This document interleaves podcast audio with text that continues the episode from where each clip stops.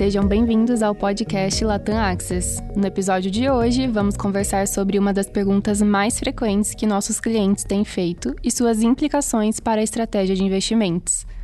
Patá, por que nossos clientes estão comparando o Brasil com a Argentina? Infelizmente, não é por conta do futebol. A gente até gostaria de ser campeão mundial no novamente, só que essa comparação aparece mais por questões econômicas ultimamente. A Argentina é, recentemente tem feito políticas econômicas que são consideradas negativas é, para a economia do país, do tipo um, um, déficit fiscal sem controle, que acaba gerando uma inflação de três dígitos é, anualizada e, e, que acaba sendo negativo para o desenvolvimento econômico, aumentando a desigualdade social é, nos últimos anos. Então é sobre isso que a gente está falando. Gostaríamos de ser campeões mundiais novamente, com certeza. Mas e economicamente, na sua visão, podemos virar Argentina? Dada todas as propostas que foram feitas até agora pelo governo, principalmente na parte econômica, a gente tem uma boa convicção para dizer que não. É, a gente tem uh, teve nos últimos nas últimas semanas a proposta do, do marco fiscal e todas as outras uh, propostas que foram feitas do, do lado econômico é, nos indicam que existe uma preocupação com responsabilidade fiscal e com estabilização da dívida em relação ao PIB. E, então, uh, baseado nessa uh, premissa que a gente acredita que a gente não caminha nem perto em direção ao que é a Argentina economicamente hoje em dia. Entendi. Mas as reformas não vão ser revistas, inclusive a independência do Banco Central? Ah, sim, claro. Quer dizer, o Brasil hoje está numa situação muito melhor do que estava nos últimos. Em, em 2015, por exemplo, por conta das reformas que foram feitas nos últimos seis anos. Uh, agora, uh, muitas dessas reformas estão sendo questionadas pelo governo, mas a gente acredita que a grande maioria delas não vai ser revisada, ou se for revisada, ela vai passar pelo crivo, do, elas vão passar pelo crivo do Congresso. A principal uh, delas, que tem, poderia ter impacto maior no, no cenário fiscal do Brasil, que é a independência do Banco Central, por exemplo, a gente tem uma boa convicção que ela não vai ser revista, eh, uma vez que todos os dois chefes da, das duas casas uh, parlamentares no Brasil, o Senado e, e, a Câmara, já disseram que não vão mexer nessa, nessa reforma. E, e a segunda grande reforma, que foi o teto de gastos, vai ser revisto para ser flexibilizado Uh, mas também né, de uma maneira que uh, não, não tire o controle da dívida pública no Brasil. E o marco fiscal, Patá, vai ser suficiente para estabilizar a dívida do Brasil? É, essa é uma excelente questão. Uh, a gente, pelo que foi proposto até agora, a gente vê que do lado das despesas existe um limite no crescimento de despesas relacionado ao crescimento das receitas do ano anterior, o que é positivo. É, a grande questão é se a gente vai ter é, receitas, crescimento de receitas que compensem o crescimento real das despesas que, que, que foi proposto.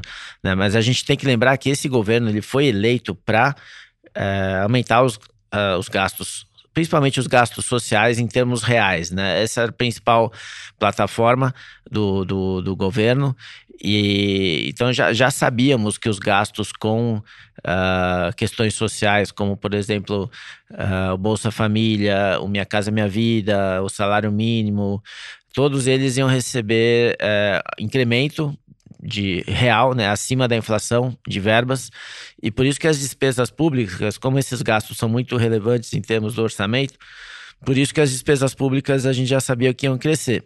A grande dúvida é se a gente vai ter uh, um crescimento de receitas que compense esse crescimento de despesas.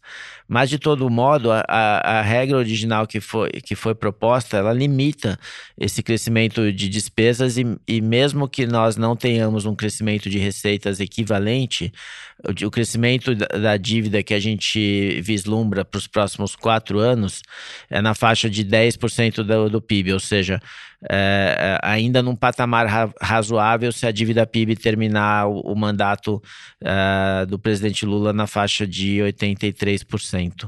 E você acha possível aumentar ainda mais os impostos aqui? Essa é uma outra excelente questão, porque o, a, a carga tributária no Brasil já é muito grande. Então, o que o Ministério da Fazenda está tentando fazer a princípio é diminuir uh, qualquer tipo de subsídio fiscal, é, é, qualquer tipo de manobra que seja feita para postergar pagamentos de impostos, uh, questões que estavam na justiça, que, que, foram dadas prioridades recentemente né, para uh, é, rever e, e, e, com potencial aumento de, de arrecadação, com já algumas vitórias uh, para o governo. Então, assim, não vê muito espaço para aumentar impostos, não, e o Congresso é muito conservador e, e também é contra. E então vai depender de, o governo tem que ter uma certa criatividade, é, mas existe um limite até onde a gente consegue ir em termos de crescimento é, da, da arrecadação. Por isso que também a, as despesas uh, não podem crescer indeterminadamente. Tem, tem que ter sempre um, tem que ser sempre um, um percentual em relação ao crescimento das receitas, que é o que foi proposto. Então, concluindo, uh, vai ter que ser analisado caso a caso cada proposta de, de aumento de impostos. Nem tudo vai passar. Algumas, algumas uh, questões ainda podem ser aperfeiçoadas. E lembrando que logo na sequência a gente vai ter a reforma tributária que também pode acabar impactando o, as receitas futuras do governo. E com tudo isso acontecendo, como você vê o clima em Brasília para aprovação de reformas? Pelo que a gente viu até agora, o relacionamento do, do governo com o Congresso não vai ser estável no sentido de ter, é, por exemplo, um amplo apoio para todas as medidas que forem enviadas. Uh, a gente acredita que vai ser caso a caso, ou seja, cada medida que for mandada vai ser debatida. É, abertamente com, com, com os partidos, não vai ser uma questão fechada e algumas vão passar e outras não vão passar por uma questão de visões diferentes dos diferentes partidos. Uh, apesar de que o, o governo Lula fez um ministério contemplando vários partidos, é, para ampliar a base do governo, é, não, não é uma ampliação que já garante é, uma passagem de qualquer lei complementar e, e de reforma. É, vai depender de, de convencimento do Congresso, que a gente acha que é até mais saudável para o Brasil, né? uma vez que você não tem um Congresso nem totalmente é, apoiando o governo e, e, nem também fazendo uma oposição a, to, a tudo que foi proposto. Então, é, é, a gente vê, um, pelo esse começo de governo até agora, um debate saudável e, e, as, e, a, e as propostas que forem é, enviadas têm grande chance de serem aperfeiçoadas nesse ambiente. Então, é, me parece bastante promissor esse debate político. E nesse cenário, quais são as suas principais recomendações de investimento, começando pela renda fixa? Como a gente tem dito desde o começo do ano, na verdade, desde o começo do ano passado, é, o que a gente tem que fazer é, é, em termos de, de investimento esse ano é focar na renda fixa. É, a, gente tem brincado, né? Keep calm em renda fixa, mantenha calma e fique investido em renda fixa. Isso porque as taxas de juros ainda estão muito atraentes o Banco Central ainda não sinalizou o início de um processo de queda de taxa de juros e você tem boas opções tanto na renda fixa pós-fixado, quanto na pré-fixado, quanto indexada a índice de preços. A gente gosta das três classes de ativos, porém a nossa preferência ainda é por pós-fixados, dado que, na nossa visão, o Banco Central ainda não vai cortar os juros antes de setembro, talvez, é, no, na melhor das hipóteses, comece em agosto. Então, você ainda tem um juros de 13,75% ao ano por mais cinco meses, eventualmente, com baixo, com, com quase zero risco de crédito, porque são títulos do Tesouro com, sem risco de prazo, porque são títulos que, que vencem é, em, em, até um dia, e com muita liquidez. Né? Então, é, essa, essa, dado o, o, risco e o retorno dessa classe de ativos, ela acaba sendo superior a todas as outras por enquanto, e também porque a gente não vê é, nenhum fator que possa mudar a perspectiva das outras classes de ativos que têm mais risco. Né? Então a renda fixa ainda é a preferência, pós-fixados em primeiro lugar, indexados à inflação em segundo. A gente acha que IPCA mais 4 é um excelente prêmio para quem é, tem horizontes de investimentos mais longos e pré-fixados em terceiro também para quem é, gosta de volatilidade. É, então, é basicamente isso. Interessante, Patá. Ainda nas recomendações de investimentos, é, mesmo que lentamente, você não acha que está na hora de começar a comprar bolsa? A gente ainda acha que é prematuro por conta da falta de fatores que, que, que, que impulsionem a bolsa no, no curto prazo, como eu falei.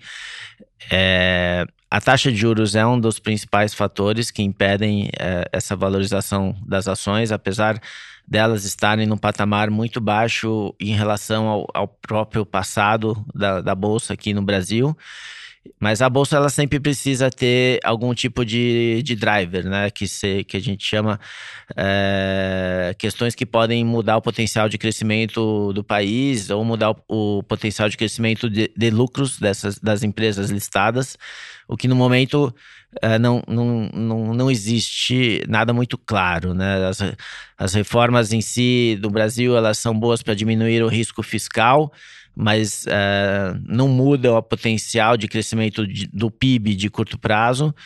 E você tem também do lado externo, que influencia muito a, a bolsa aqui, as ações negociando uh, a preços não muito convidativos. Então tem um potencial de volatilidade ainda elevado. É, as commodities, que é, é um setor importante aqui na Bolsa, também tem oscilado bastante, sem muita tendência.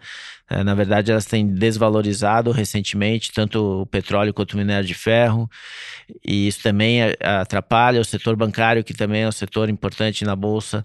É, também não, não, não tem tido é, boas perspectivas por conta de, de aperto de, de crédito também. E, ou seja, falta ainda uh, esses fatores que impulsionam a bolsa. O, outra coisa que poderia ajudar, que seria o fluxo, ele está negativo por conta dos locais, uma vez que eles têm preferido renda fixa. Eu, investidor estrangeiro, ele tem de vez em quando trazido sim fluxo para a bolsa, mas não de uma maneira muito consistente. Então a gente acha que por enquanto é manter a bolsa em neutro. Também não é a recomendação, não é vender, mas ainda não é a hora de comprar. Bom, e por último, mas não menos importante, o que fazer nos ativos internacionais? Nos ativos internacionais, a recomendação é bem parecida com a recomendação aqui dentro, que é renda fixa. Uh, a gente vê o Banco Central americano ainda subindo juros no mês de maio, mais 0,25%. A taxa de juros vai ficar acima de 5%. É, isso você consegue retornos nessa faixa para prazos mais longos, uh, dois, três, quatro, cinco, seis anos, o que a gente acredita que é uma boa oportunidade, títulos de, de, eh, de dívida de empresas de baixo risco de crédito, Uh, uh, e, e, um risco retorno também melhor do que, do que a bolsa, né? A bolsa lá fora está negociando num PL próximo de 18, é um PL acima da média dos últimos 10 anos, num cenário onde a gente não vê crescimento de lucros. A gente acha que esse ano os lucros nas empresas, nas 500 maiores empresas americanas, ele tende a cair na faixa de 5%. E nesse tipo de cenário não faz sentido pagar um prêmio em relação ao histórico da bolsa. Então, por isso a gente tem recomendado é, ter uma alocação abaixo da média em, em bolsas, é, abaixo da média em bolsa americana e também no setor de tecnologia e a gente tem uma recomendação nos setores mais defensivos. É, em termos de bolsa. E na renda fixa, a preferência é por títulos de baixo risco de crédito, mas a gente também aumentou um pouco a alocação em títulos de high yield, que são de alto risco de crédito, dado que é, se não houver uma recessão nos Estados Unidos, que é um cenário que é possível, esses títulos podem, é, tão, eles, eles pagam taxas de juros é, muito acima dos de baixo risco de crédito e eles podem se valorizar ainda mais quando o Banco Central parar de, de subir os juros, que a gente acredita que seja em maio. E Além disso, então, né, por conta disso, a gente tem também uma alocação acima da média em renda fixa em geral.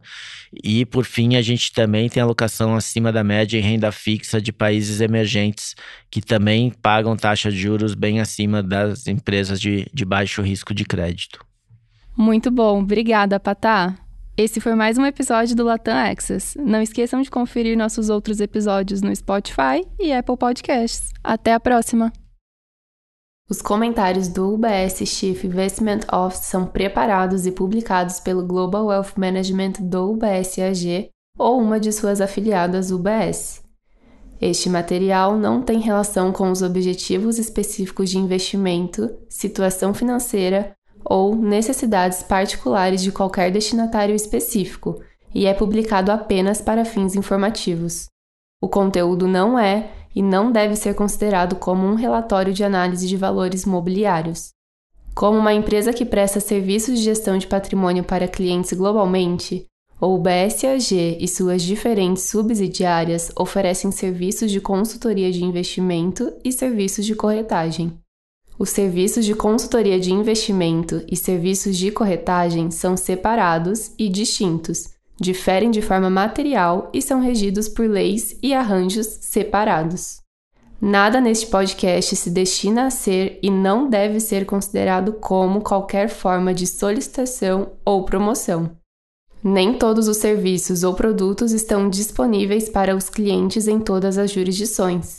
Nos Estados Unidos, o UBS Financial Services Inc. é uma subsidiária do UBS AG e membro da FINRA SIPC. Para mais informações, visite nosso site em ubs.com/workingwithus. Para obter a informação legal completa aplicável aos comentários independentes produzido pelo UBS, visite nosso site em ubs.com/cio-disclaimer.